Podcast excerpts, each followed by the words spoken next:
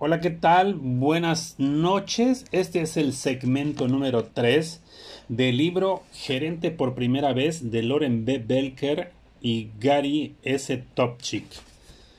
Y el apartado que hoy leeremos es cómo poner en práctica su nueva autoridad. Existe un área en la que muchos de los gerentes nuevos tropiezan, el uso de la autoridad. Es particularmente cierto que algunos de estos gerentes se abren paso con el método de nadar o hundirse, en el que se los entrenó. Es la idea de muchos de que por qué, porque ahora tienen la autoridad que les otorga una gerencia, deben comenzar a ejercerla en gran modo. Este es el más grande de los errores que los gerentes nuevos cometen. Veamos la autoridad del nuevo cargo como si fuera un almacén de provisiones. Cuanto más son las provisiones que queden para cuando sea realmente importante usarlas, mejor. El gerente recién nombrado que comienza mostrándose como el jefe y reparte órdenes aquí y allá a otros directivos está en un mal comienzo. Aunque usted no escuche esto directamente, los típicos comentarios hechos a su espalda respecto de tal equivocado accionar podrían ser esta mujer está borracha de poder, o este trabajo se le subió a la cabeza, o su sombrero tiene dos tallas más grandes desde que lo promocionaron. Usted no necesita esa clase de problemas. Si no va al almacén de la autoridad demasiado seguido, la autoridad que pueda necesitar en una emergencia es más efectiva, porque se reparte con poca frecuencia. La gente a la que supervisa sabe que usted es el gerente, sabe que los requerimientos que hace acarrea la autoridad de su posición. En las artes creativas, se utiliza con asiduidad los sobreentendidos.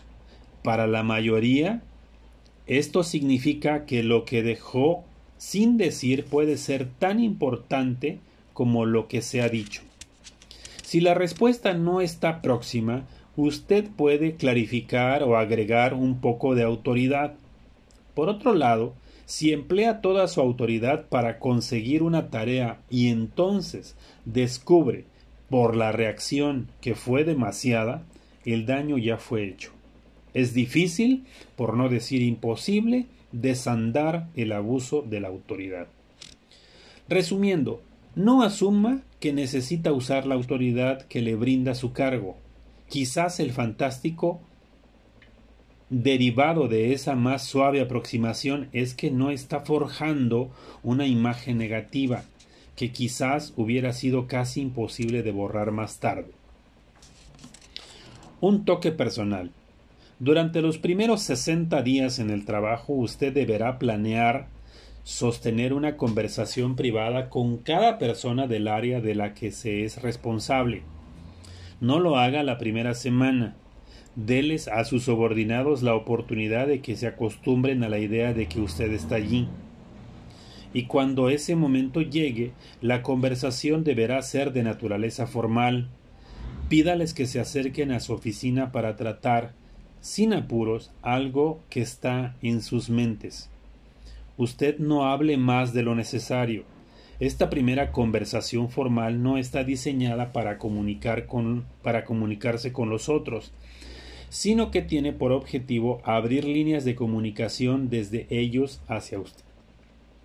¿Ha notado alguna vez que cuando cuanto más le permite a la gente hablar, más será catalogado como un conversador brillante? Aunque los asuntos personales de los empleados son importantes, es preferible limitar la conversación a los temas relacionados con el trabajo, algunas veces es difícil definir esos límites porque los problemas de la casa pueden, quizá, preocupar al empleado más que cualquier otra cosa, pero siempre debe evitar una situación en que tenga que estar dando consejos personales solo porque usted es el jefe. ya que eso no lo hace un experto en todos los problemas privados de su gente. Escúchelos. Muchas veces más que ninguna otra cosa necesitan alguien que los escuche. El hecho de conocerlos. Volvamos a la conversación con los miembros de su equipo de trabajo. El propósito es darles la oportunidad de abrir líneas de comunicación con usted. Muestre un interés genuino en sus asuntos. Aprenda cuáles son las ambiciones que tienen dentro de la empresa. Formúleles preguntas que hagan que se explayen sobre sus puntos de vista. No puede fingir interés genuino en los otros. Lo está haciendo porque se preocupa por su bienestar. Esta atención es ventajosa en ambos aspectos. Si puede ayudar a sus empleados a alcanzar sus objetivos, serán más productivos. Y lo que es más importante, sentirán que están avanzando hacia sus objetivos. Entonces, su meta en esta temprana conversación es permitirle saber a los miembros de su equipo que usted se preocupa por ellos como individuos y que está ahí para ayudarlos a lograr sus objetivos. Permítale saber que quiere ayudarlos a resolver cualquier problema que pudieran tener respecto del trabajo. Establezca una zona confortable en la cual puedan tratar los asuntos. Hágale sentir que es perfectamente natural que puedan discutir los pequeños conflictos con usted. Discutiendo problemas pequeños e irritantes, quizá puedan evitar los más grandes y complicados. Descubrirá así, en su primer mes como gerente, que sus habilidades técnicas no son para nada tan importantes como sus habilidades humanas, que la mayoría de los problemas laborales se resolverá alrededor de los aspectos humanos y no de los técnicos. Aunque sus responsabilidades son técnicamente complejas, descubrirá que tiene destacadas destrezas humanas. Puede pasar por un por alto sus menores deficiencias técnicas y a la inversa, si usted es el más técnicamente dotado gerente de la oficina, pero carece de rasgos humanos, tendrá grandes dificultades. Tenga amigos en el departamento, uno de los problemas con los que un nuevo ejecutivo se enfrenta es cómo tratar con los amigos que ahora comienzan a ser sus empleados. Esta es una situación compleja para la que no hay una respuesta perfecta. Una de las preguntas más comunes que los nuevos gerentes hacen es ¿Puedo todavía ser amigo de las personas que antes eran mis compañeros y ahora son mis empleados? Es obvio que no se puede abandonar su amistad simplemente porque lo hayan ascendido. Sin embargo, no quiere que la amistad con los demás dañe su desenvolvimiento ni el de sus amigos. Es un error permitir que la amistad interfiera con el método de operación. Un subordinado directo que es verdaderamente un amigo entenderá el dilema en el que usted se encuentra. Debe estar seguro de que sus compañeros de trabajo, los que ya eran sus amigos antes de que fuera su superior, reciban el mismo trato que todos los demás. Y esto significa no favorecerlos porque sobre el resto, por sobre el resto, ni tratarlos peor simplemente para probarles a los demás lo imparcial que usted es. Aunque es muy cierto que puede hacer amistad con la gente, no puede esperar a ser amigos con ellos de la misma forma en el contexto laboral. Como nuevo gerente necesitará establecer algunas expectativas de la manera en que trabajará con todos los miembros de su equipo de trabajo, sean amigos o no. Necesita tratar a todos los individuos con las mismas reglas, regulaciones y estándares. También tenga presente lo que pueda mostrarse como amistad para que a veces no se confunda con favoritismo. Es posible también que exista la tentación de usar a su viejo amigo en el departamento como confidente.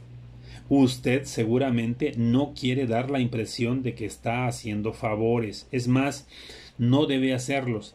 Si necesita un confidente es preferible utilizar a un gerente en otra sección o departamento de la organización. ¿Cómo lidiar con su humor? La gente que depende de usted aprende a conocerlo y está al tanto de cada, cada clase de humor que tiene, especialmente si tiende a tener estados de ánimo variados. En los hábitos de trabajo de un gerente maduro no deben tener lugar las rabietas y la madurez no tiene nada que ver con la edad. Permitirse mostrar su irritación ocasionalmente puede ser efectivo, mientras sea sincera y no manipuladora. Todos nosotros, de tiempo en tiempo, caemos en un periodo de estado de ánimo tal que refleja la situación problemática por la que estamos pasando. Hay muchos libros sobre gerencia que nos dicen que debemos dejar nuestros problemas en la puerta o en casa y no llevarlos a la oficina. Esta actitud a seguir es ingenua porque muy poca gente puede dejar de lado completamente un problema personal e impedir que afecte la forma en que se desempeña en el trabajo. No hay dudas, sin embargo, de que es posible minimizar el impacto que un problema tiene en el trabajo. El primer paso es admitir que algo lo está irritando y que puede afectar su relación con sus compañeros. Si puede hacer esto, es probable que evite hacer a otra gente víctima de su problema particular si un problema externo lo está molestando y necesita tratar con un empleado una situación crítica, no hay nada de malo en decirle, mire, realmente no estoy con el mejor humor hoy. Si parezco un, tanto irritado, espero pueda disculparme. Este tipo de franqueza hacia un empleado es estimulante. Nunca piense ni por un momento que los demás no tienen la habilidad para juzgar sus estados de ánimo. Al mostrar diferentes cambios será menos efectivo.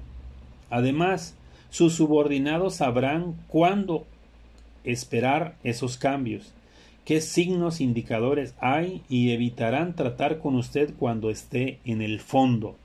Balanceándose con esa clase de humor, esperarán para que esté sobre lo más alto de ese péndulo. ¿Cómo tratar con sus sentimientos? Deberá trabajar duro para no irritarse fácilmente, pero es una buena idea ser la clase de gerentes que nunca se molestan por nada. Repito, porque parece que aquí no lo leí correctamente deberá trabajar duro para no irritarse fácilmente, pero no es una buena idea ser la clase de gerentes que nunca se molestan por nada. Una persona que nunca demuestra sentir alegría o pena, la gente no se identificará con usted si cree que disfraza todos sus sentimientos. Mantenerse fresco todo el tiempo es otro asunto a tener en cuenta. Hay buenas razones para mantenerse así. Si siempre puede estar calmado, aún en situaciones difíciles, puede tal vez pensar claramente y eso es ventajoso para tratar problemas dificultosos. Es también importante que muestre sus sentimientos en algún momento o la gente pensará que es un gerente robot. Para destacarse como gerente, debe preocuparle la gente. Esto no significa tener un acercamiento misionero o social de trabajo, pero sí, pero si disfruta de su compañía y respeta sus sentimientos, será mucho más eficaz en su trabajo que el supervisor, que está más inclinado a las cosas. Este efectivamente es uno de los, de los problemas que las compañías acarrean cuando suponen que es más eficiente, que el más eficiente de los trabajadores debe ser ascendido a la gerencia. Ese trabajador puede ser excelente por estar inclinado a las cosas, pero cambiar a, estos a esos presuntos expertos a áreas en las que tengan que supervisar a otros no los convierte automáticamente con dotes para desempeñar ese cargo. Espero que estén disfrutando como yo esta lectura de este libro de gerente por primera vez. Nos vemos en el próximo segmento.